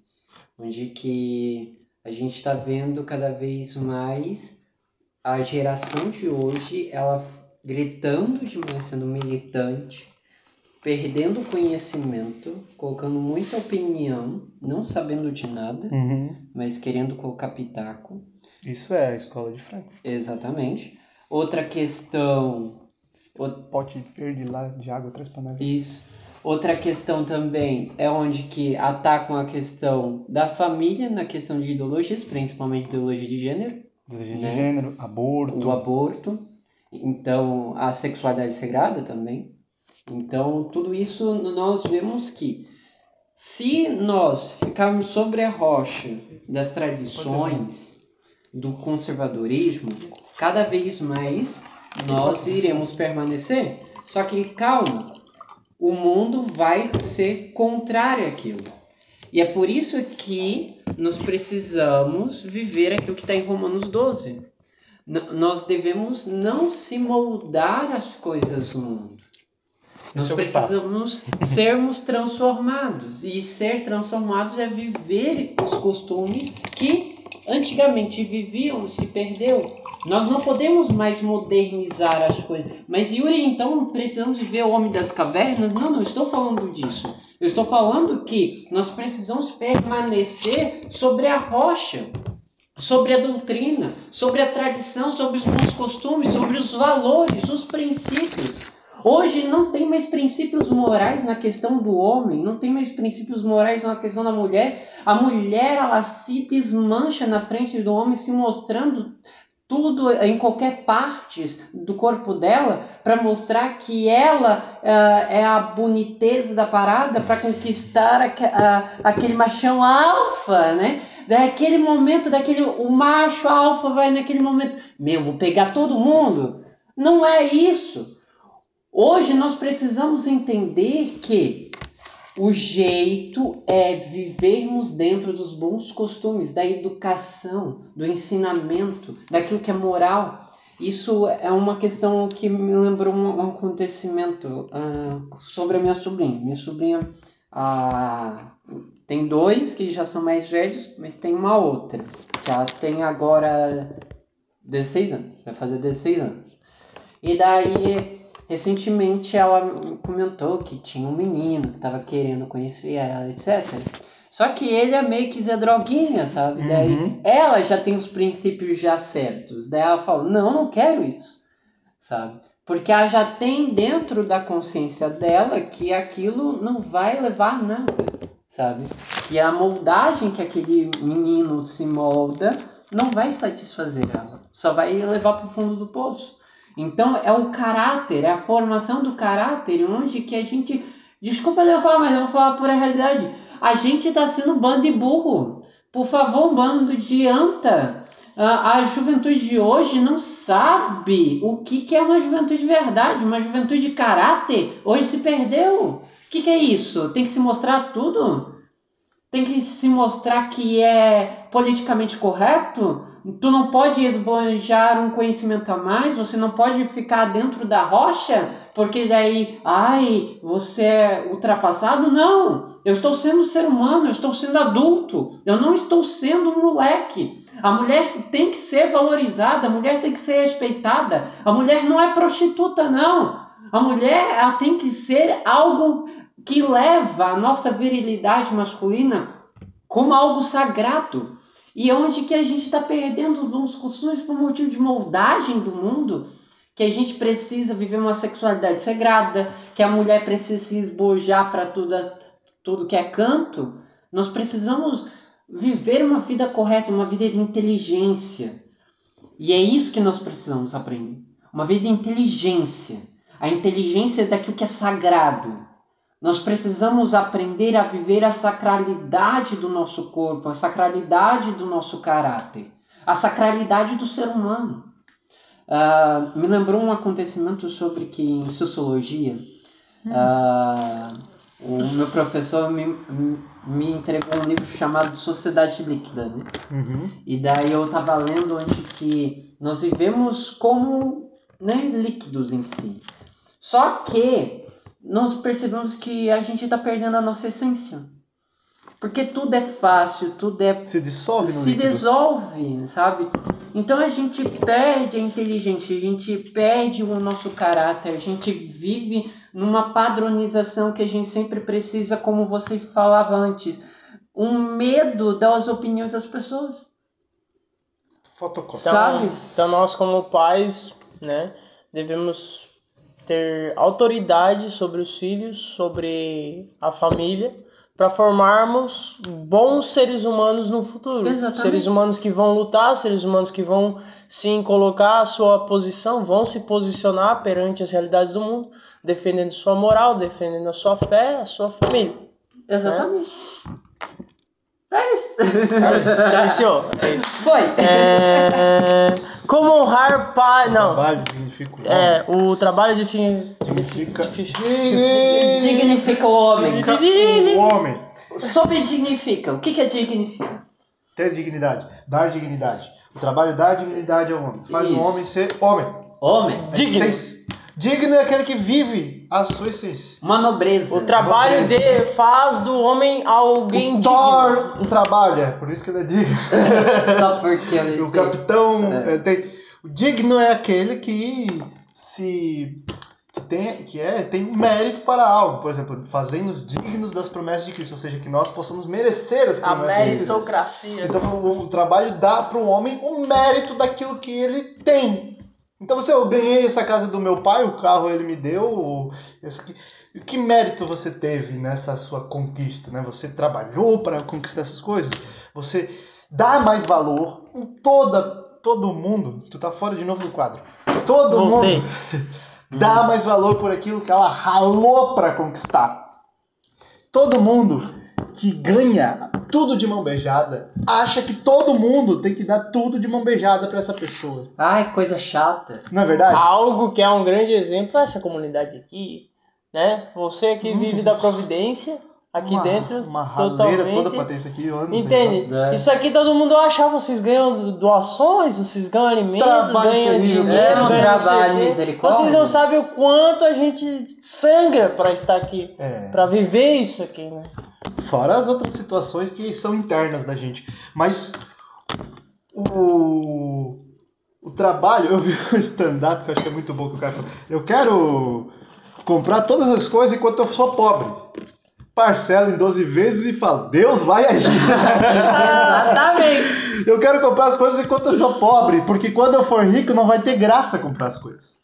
Eu vou poder comprar tudo. É, então o trabalho dignifica o homem no sentido de que o homem vai, ele se esforça, ele merece, porque ele se doa para aquilo. Então a família dele é a alegria dele. Ele se doou, ele vê meu filho criado. Imagina o meu pai, é, um pai que vê um filho criado, alimentado, sustentado, educado, pronto para ir para o mundo. E o quanto ele olha para esse filho, sabe que aquele filho dignifica ele, porque e o honra, que a gente já fala a respeito disso, porque ele trabalhou para aquele filho chegar a ter aquela idade, ter su- sustentado até ali, ter tido roupa, ter tido uma educação e ter sido virado homem, ter valor. Então, o pai, ele sabe, "E- eu sou digno porque esse é meu filho. É. Eu sou digno porque essa é a minha casa. Eu construí, ou eu comprei, ou eu fiz alguma. Esse meu, essa é minha esposa. O homem tem que falar, é, poxa vida, com orgulho, essa é a minha esposa, porque ela tá aqui, porque eu cuido dela, porque eu, né? Eu finalizei o livro dos pais de Santa Terezinha, Uhum. e daí a mãe de Santa Terezinha morre um pouco antes, né? O pai é o morre mais depois, mas é a alegria do pai no livro fala a alegria, o êxtase dele já na terra de ver todas as filhas dentro de um de um convento se entregando totalmente a Deus, por causa que foi essa a criação, colocar Deus no centro. Isso. Então cada uma já desde cedo foi buscando o seu caminho. E com a graça de Deus foi tudo dentro de um E âmbito esse, religioso. esse- essa pauta aqui, porque não pode deixar de faltar nesse tema. Mas Isso. semana que vem, o tema da semana que vem vai ser o trabalho dignifica o homem. Então vai ser muito mais explanado. Claro que a gente tem poucos minutos para falar. Uhum. Mas A gente vai chamar o Jorjão Pedrito. Não, mentira. vai vir o nosso patrocinador, André da Arcanjo. Ah, o Andrezinho. Andrezinho. Andrezito. Mas a gente precisa entender cada vez mais que por que o trabalho eh, dignifica o homem, né? Vai. Por um motivo que, primeiro, ele vai servir, ele vai ser útil. O homem foi feito para ser útil. Todo ser humano. Para a sociedade também, né? Vai Isso. produzir algo para a sociedade. de Ele não pode ficar na inércia, ele não pode ficar parado, ele precisa ter uma utilidade, sabe? E muitas vezes a gente fica procrastinando, fica na preguiça aguda, né? Que, ai meu Deus, eu vou ficar no bem bom. E não é bem assim. Nós não fomos feitos pra gente ser um bando de inútil, né? Meu Deus. A gente não. A gente precisa ter utilidade. E a utilidade é através do nosso trabalho. Segundo momento. Segundo ponto. Nós vamos ter algo que vai nos trazer um sustento. Que é o nosso salário. Sim. E mais pra frente a aposentadoria. né? Mas mesmo assim, com a aposentadoria de hoje não tem como. Precisa trabalhar. Então, nós precisamos cada vez mais ser buscar um propósito, como eu falava antes. Que é sustentar a casa. Sim, o trabalho tem um propósito, né? Não é para só para não, né? É por isso que é necessário que a gente tenha um plano de carreira dentro da empresa. Que a gente um busque uma, um propósito de vida.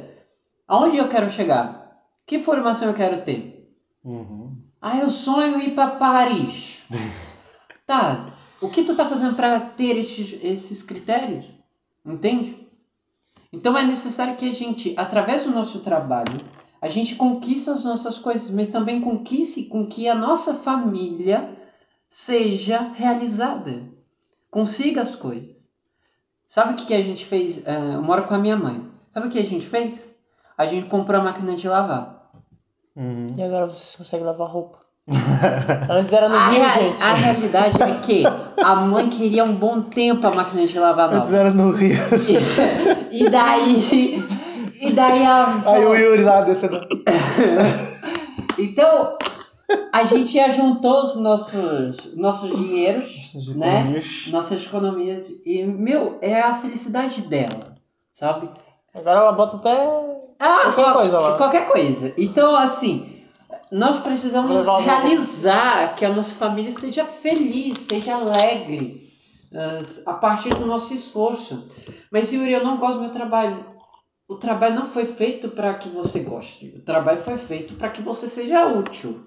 Então, muitas vezes, ai, eu tenho que trabalhar na minha área. Não, muitas vezes você não vai trabalhar na tua área. Exemplo da minha própria vida, né? Minha formação hospitalar que eu só ajudo as pessoas, mas eu tô na área da logística. É. Então, nós precisamos acordar para a vida e entender que A muitas tua área vezes é o sustento da família. isso. Nós precisamos cada vez mais ampliar os horizontes, não ficar só parado naquele momento, mas perceber. É igual a minha área é a dança, eu trabalho numa floricultura. Aham. Tem os engenheiros aí que viram Uber, tem, a- É, mas é Mas ele tá ali, calma. tá assumindo O, assumiu o papel dele, não tá dando de engenharia, vamos de Uber. Mas o, o sentido da, da, da sua realização nem é muitas vezes fazer Uhum. Aquele trabalho que você sempre sonhou. O sentido da sua realização é cumprir o seu dever. Se você tem um propósito, eis a palavra bonita, de um propósito através de um trabalho, não importa qual seja, não importa se é da tua área, você se sente realizado de cumprir o seu propósito dentro daquele lugar, mesmo que seja na floricultura, não é na área que tu queria, mesmo que seja numa área diferente, Aham. você cumpriu o seu papel e você se sente realizado de ter feito bem o seu papel, não importa a área. Claro, sempre você vai ter aquele eu gostaria tanto de estar fazendo aquilo, então vai, rala. Quer um trabalho melhor, procure. Né? Mude de emprego, faça formações rápido. alguém Mas assim, encontrou, Não, tá. se adapte. É, mas o que eu ia dizendo era a respeito disso, que hoje, é, a respeito do trabalho, existe uma coisa errada motivacional, e eu, puxa vida, eu tenho uma falta de paciência com... Se tu for jogar ali daquela... Cada três aparece um cara num podcast, e aí tá... Aquela Aí o cara começa...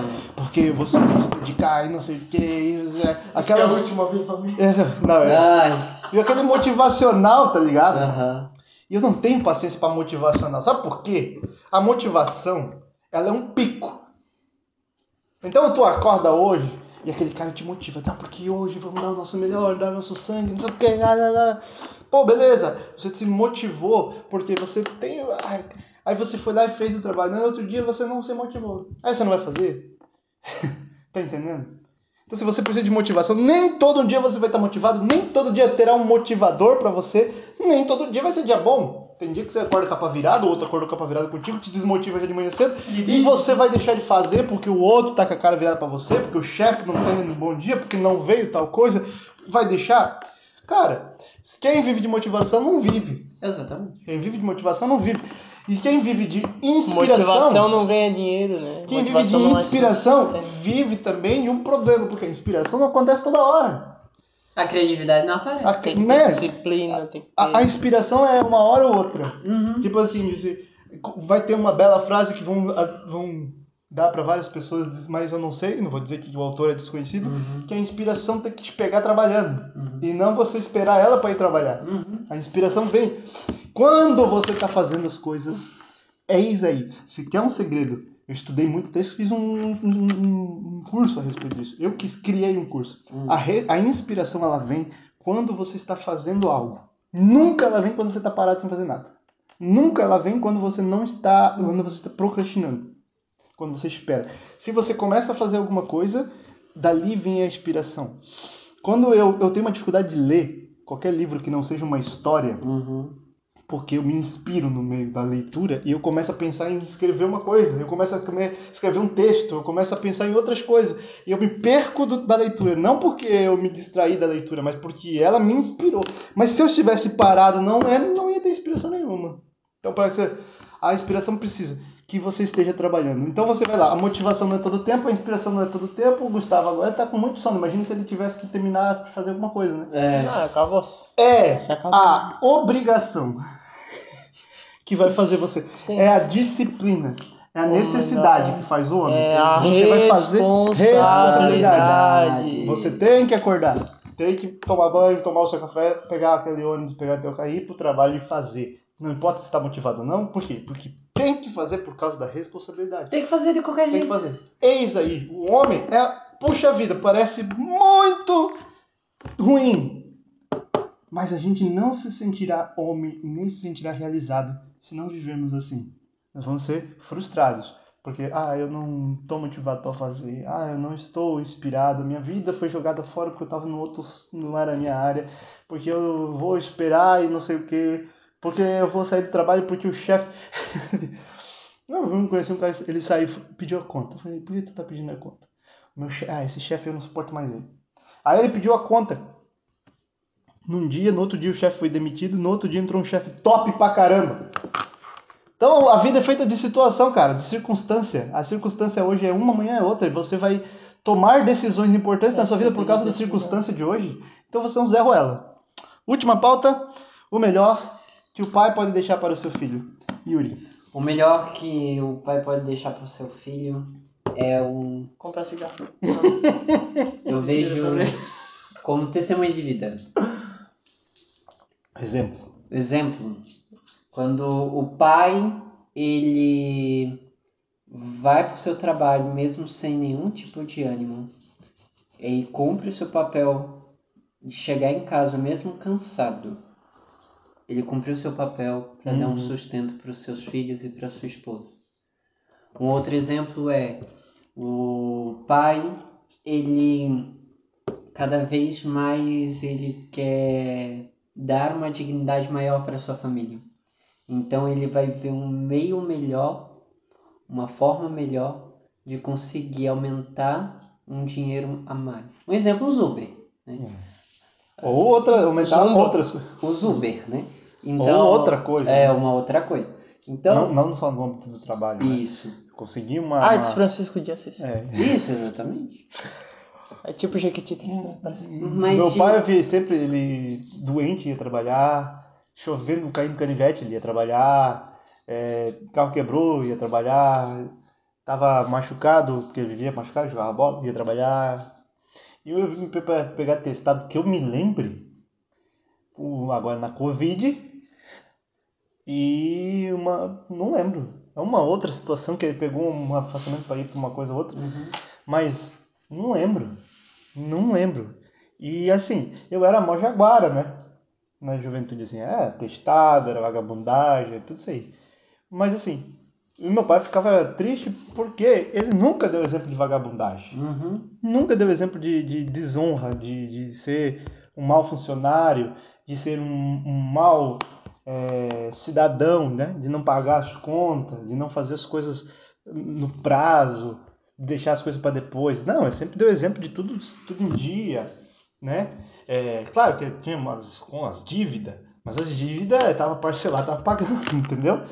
Então, nunca foi uma vida de mil maravilhas, mas eu sempre tinha o suficiente para nós, para nós viver, nunca faltou nada, a gente nunca teve dificuldade financeira. Mas assim, e meu pai, eu vejo uma coisa, meu pai sempre teve é, a minha irmã mais velha, ela nunca morou com a, com a gente, né? Ela é do primeiro casamento.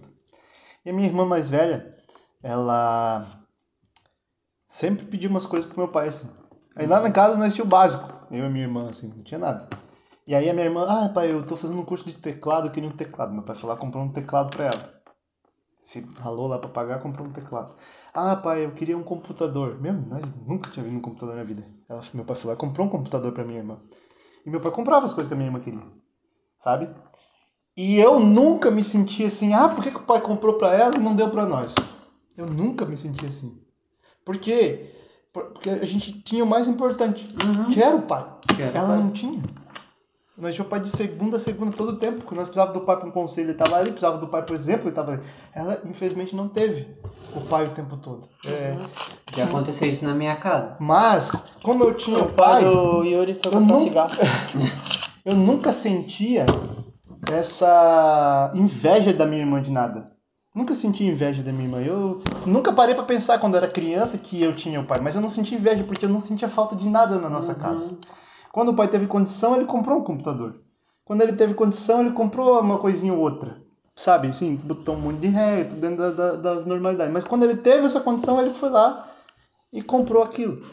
Mas nós nunca sentimos falta, porque o mais importante é sempre estava lá. O exemplo, testemunho E ele tinha essa. Meu pai sempre teve essa didática e essa filosofia de vida de ser, de dar o exemplo. Então ele sabia assim, eu, ele fala, eu não tenho capacidade de muita coisa. Uhum. Na cabeça dele, ele tem sim. Então o que mais posso fazer, o que eu vou fazer é dar o exemplo. E ele queria educar, ele fala, nunca botou eu na, na frente dele para falar, só quando fazia cagar. Para falar. Que era ah, sempre. que era todo dia. Não. A maioria ele não sabia. Ele nunca botou a gente na frente, eu na frente dele para dizer assim, ah, vou falar de sexo. Não. Nunca botou na frente dele para falar sobre preservativo, essas merdas, sabe? Nunca botou na frente dele para falar sobre política. Não. Mas a gente conversou depois disso, quando eu era mais velho, sobre todos esses assuntos, mas é porque eu já estava seguindo o exemplo dele. Ele nunca falou, mas eu seguia o exemplo dele, ele dava o exemplo. Entendeu? Então quando eu fazia cagada, eu falava, eu sentava na frente dele e aí ele falava: Alguma vez eu dei o exemplo disso que tu tá fazendo? Alguma vez tu viu eu fazendo isso? Então por que tu tá fazendo essas merdas? Seu entendeu? bundão. Seu bundão. Tu acha que isso que tu tá fazendo vai dar algum fruto, algum resultado positivo na tua vida? Então ele jogava na minha cara que ele nunca tinha feito isso. e uma vez, só, meu salário aqui, eu tenho 40 anos, não lembro quantos anos ele tinha, e mostrou o contra-cheque e falou assim: ó, tu tem que ter 20 e poucos anos, 23, 24, 25, e tem que estar ganhando mais que isso aqui. Esse é o exemplo. Se rala, vai trabalhar, vai Exato. estudar. Porque isso aqui, eu fui estudar depois de velho. Então, isso aqui tu tem que estar ganhando mais, entendeu? Esse era o exemplo, né? Esse era o exemplo que a gente tinha. E eu acho que, assim, eu- meu pai não me deixou nenhuma... Tá vivo, graças a Deus. Mas nunca me deu nada de dinheiro, de material, assim, né? Eu nunca pedia nada pro meu pai também. Mas eu sei que isso, mais importante, ele deu. Era o exemplo, testemunho. E agora, eu acredito que isso seja o mais importante que um pai deixa para os filhos. Muitos pais falam, ah, o mais importante é a educação. Eu tenho um grande exemplo dentro da minha família que é o meu avô, né? Sempre falo O Bet original. O, o Emílio Betti oficial. Que ele, né, foi, foi tudo isso. Ele foi aquele que manteve a família unida, sustentou a esposa, sustentou os filhos, sustentou a casa, levou Deus para dentro do lar, fez todo mundo ir fazer as coisas, e crisma, e missa toda hora, deixou isso como tradição. Até que eu trago isso até hoje como o meu maior exemplo dentro da minha família. Porque eu me inspirei nele, entendeu? Pra continuar sendo católico. Roubou o nome dele. E depois que. Até o nome. E depois que eu conheci. é, que eu me aprofundei em Deus, que eu, eu ouvi o chamado de Deus, aí que eu percebi que ele sempre foi o meu maior exemplo para isso mesmo. Que ele foi protagonista dentro da minha vida para que eu conhecesse o chamado de Deus. Lá. Por causa que teve esse exemplo masculino dentro da minha casa. E esse foi, né? O melhor que ele pôde me deixar como pai também, que ele deixou pro meu pai e deixou acabando deixando pra mim também. Tá no pé do Emílio. O que vocês estão procurando nesse O preguinho. E é isso aí, vão, A tua parte, Yuri. vão citar mais um. Depois a gente vai ter um avisos para o cast com o Gustavo, daqui a pouco. pode- Aguardem. No sonho dele. Mas o que eu mais vejo seria isso, a questão do testemunho. Um dos maiores testemunhos foi da minha mãe. Que mesmo tendo artrite, bursite e artrose, ela subia. Ela foi, um, ela foi um grande pai. ela subia. Ela todos mora no quinto andar. Eu posso- vou subir lá e falar, Yuri, se muda, Yuri. Ela subia todos os dias de madrugada, pegava o ônibus. A minha mãe dizendo que todo, trabalharam bastante para dar os tênis sem marca. É, verdade. Nunca tive uma roupa de marca na minha vida, cara. Nunca tive. Sabe? Exatamente. Não sei, ó, roupa de marca é frescura. Ah, qualquer roupa pro teu filho. Nunca reclamei. Só uma vez eu queria um tênis da Kelme. Aí, Da Kelme. porque todo mundo em 2001, todo mundo tinha um tênis que tinha o Nossa. casinho da Kelme, assim, todo mundo tinha. Eu falei, mãe, eu quero um tênis, porque todo mundo tem. Ela olhou pra mim e falou, você não é todo mundo. Exatamente. Depois ela falou assim, se der a gente compra. E depois ela falou, na volta, Volta a gente, compra. E nunca comprou. Aí a gente foi um dia no Big, que hoje não é mais Big. Isso. Chegamos lá e tinha uma loja de calçados. Aí Ah. chegamos na loja de calçados e meu pai falou: Deixa eu ver aí o Kelme, que o meu piá que é o. Aí a mulher trouxe o Kelme, mó bonitão. E olha como a inflação é uma coisa importante, né? Isso era ali no 2001. O Kelme era 40 reais. Meu pai, não, muito caro. e compramos um genérico. Nem sei se tinha letra, o L, todo mundo com K e eu com L. 11,50. 11,50. Olha como era, 40 reais era caro em 2001, gente. 40 reais era muito dinheiro. É, é. E aí a minha mãe falou que rap- ralamos O, bastante o salário era 600 Era 100 pila. O pai dava 100 pila se a gente ia pro centro. Tudo era feito no centro na época. Tudo. A gente queria comprar coisa, não tinha internet, shopping, não. Era. Vamos, vamos pro centro. Ia pro centro, o pai dava 100 na mão assim da mãe, eu lembro? 100 Ó, compra as roupas pras crianças. Aí nós ia no esquinão da economia que fica ali na Pra frente dois anos. é, tipo isso, se elas crescerem, lascou. Aí tem que pegar dos primos, passar um pro outro. É, Porque é a tradição pobre, da que, família. pobre não muda de É. roupa, roupa que muda de pobre. Isso era 600 reais hoje. O pai deu cenzão ali na frente da, do- da Praça Nereu Ramos, que era o esquinão da economia. A mãe ia lá, daí nós, aquele cheiro de tectel, sabe? Que era tudo tectel. aquela Aquelas roupa. roupas com naftalina. Isso. E era ali mesmo, ali ó, uma camisa 9 pila. Ah, mãe, essa camisa aqui 20 reais, já vai faltar só 80, já, já dá ruim. Isso. E era isso. Nós, e quando botava, não ganhava as roupas dos primos, e tinha que usar as roupas dos primos. Meus primos são tudo corintianos. E aí minha tia deu uma cesta de roupa deles pra nós. Meus primos cresciam, né, desgrama assim, né? Tudo de Corinthians. Cada dia eles estavam dois metros mais altos. E deram um monte de roupa. Dentro dessas roupas vinha uma camisa toda branca com o escudo do Corinthians. E eu odeio o Corinthians desde criança, eu odiava o Corinthians. E aí minha mãe pegou e falou, "Ah, mãe, essa camisa aqui tu pode jogar fora. Joga no lixo, essa porcaria dela. Não, vou deixar que um dia tu vai precisar. Eu falei, vou precisar pra quê? Pra, pra, pra esfregar o chão, né? aí um dia não tinha roupa pra ir pra escola. Foi com a do Corinthians. Aí minha mãe, mãe, o que tá essa camisa? A mãe tá vendo, é verdade. Mãe, por que, que tá essa camisa do Corinthians aqui, mãe? Ela, não, porque tá sem uniforme, o uniforme era todo branco, só a logo da escola. Mas eu não vou pra escola com a camisa do Corinthians, meu, vão me zoar. E o Corinthians era bom, tava na época que eles eram campeão de tudo, mas eu odiava o Corinthians, não queria que a camisa do Corinthians. Faz Aí- tempo aí. Ah, foi. 98? Aham. 99, por ali. Aí minha mãe, tu vai com a camisa do Corinthians? Eu falei, não vou. Aí eu meti uma blusona, de manhã era friozão, fui de boa. Cara, a aula inteira, todo mundo passando calor, tirando a blusa com o uniforme, e eu com a blusa. Não vou tirar. Eu passando mal. pass... Quando eu voltei, eu tava com a blusa. Não vou tirar. E eu passando mal, e passando mal no meio da rua, aquele solzão de meio-dia, tá ligado? Eu tinha que andar, acho que 5 km, sei lá, uma cambada, tinha que dar uma avenida gigantesca pra chegar em casa. E eu, aquele calor terrível, eu não vou tirar essa blusa passando mal. Menino, tu tá passando mal, tá na insolação, já desmaiando já, e eu não tirava a desgraça. Do... Então essa é a vida do pobre. Mas com muita honra, estamos vivos, não morremos? Não. Estamos vivos, passamos, estamos é, traumatizados? Ah, vamos Sim. se lascar. não porque eu não tirei, que se eu tirasse eu ia sofrer um pouco. Pai do Cris, é, a mãe, a gente era o pai do Cris. É, toma aqui, ah, essa custa camisa é 9 dólares. O que? Você comprou roupa de, é, coisa de marca, não podia comprar. É bem isso, gente. Mas dá pra sustentar os filhos aí, ó. Hoje nós somos tudo moquirando. Eu não diria nada. Quase nada. do quadro. Então, é isso, gente. Mãe, obrigado, te amo, beijo. Obrigado por, ó, aqui eu só uso camisa de igreja hoje. Não tenho uma camisa que não seja de igreja. pelo Padre Rodrigo. Essa camisa me deram. Essa calça aqui é do Emílio. Como é que é o nome daquele que os caras ficam falando o preço das coisas? Outfit. Outfit, outfit. Essa camisa me deram. O relógio o Emílio me deu.